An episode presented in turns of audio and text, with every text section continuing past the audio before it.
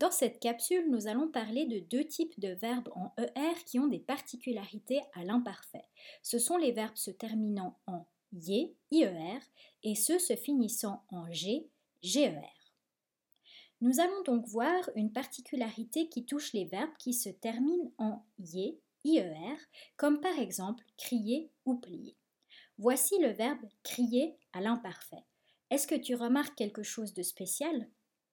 Posons un instant notre regard sur nous crions et vous criez. Ces deux formes verbales contiennent deux i qui se suivent. C'est un peu étrange, mais logique.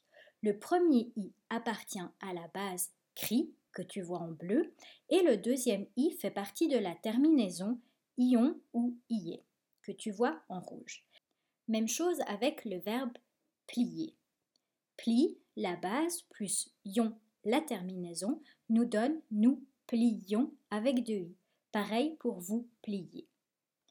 Nous découvrons une autre particularité avec les verbes se terminant en G, GER, comme par exemple voyager ou changer. Voici le verbe voyager. Remarques-tu sa particularité? Faisons notre raisonnement habituel. Je prends la base de voyager et je lui ajoute les terminaisons de l'imparfait.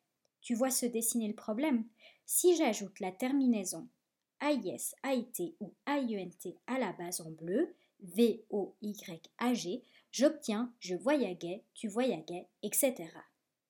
Et nous, nous voulons le son J et non pas le son G. Nous devons donc ajouter un E après le G. Ce E n'est pas présent à nous et à vous car G suivi de I fait le son J. Tu peux observer la même chose pour le verbe changer. Voilà, nous arrivons déjà au bout de cette petite capsule et je te résume ce que tu dois retenir. Il faut que tu te souviennes que les verbes qui se terminent en yé ont deux i à nous et à vous, comme dans nous crions et vous pliez. Ensuite, il faut que tu te rappelles que les verbes qui se terminent en g prennent un e avant la terminaison à je, tu, il et il au pluriel, comme dans je changeais, tu voyageais, il mangeait et elle chargeait.